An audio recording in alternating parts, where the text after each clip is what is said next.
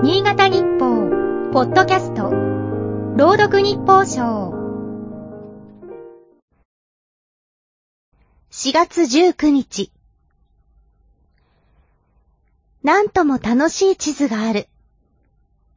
ペリーが来航する前の年の1852年に出版された、新帝根予略前図だ。根予は地球を意味し、今の世界地図にあたる。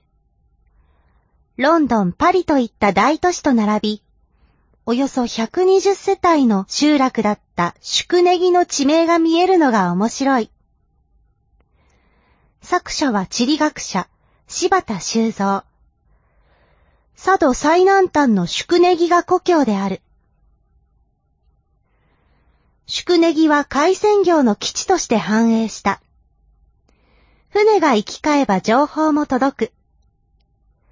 佐渡の小木民族博物館学芸員の高藤一郎兵衛さんは、歌の通りに、行ってみたいな、よその国、と思いを募らせたのでは、と柴田の原点を推測する。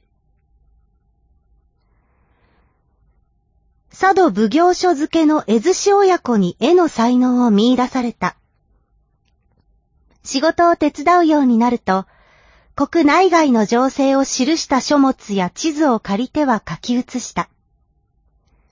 その後江戸に登り、幕府天文方の一門で地理学を学ぶ。佐渡と江戸での研鑽は、新帝根予略前図に実を結んだ。最新の知見を盛り込んだ地図は評判になる。田中圭一編中、柴田修造日記によると、出版後に幕府の洋学研究機関、番書調べ書の役人に取り立てられた。地図の見事さも理由だろう。今日19日は地図の日。伊能忠敬が日本地図の作成を目指し、1800年に江戸から蝦夷地へと向かった日にちなむ。20年近い測量の歩みはあまりに有名だ。同じ地理学者でも柴田の知名度は低い。しかし、鎖国の時代にまだ見ぬ国々を描いた先人を、今も地元の人は敬う。その印は、宿根木近くにかかる長者川橋にも。海を望む橋のレリーフには、柴田の地図が刻まれている。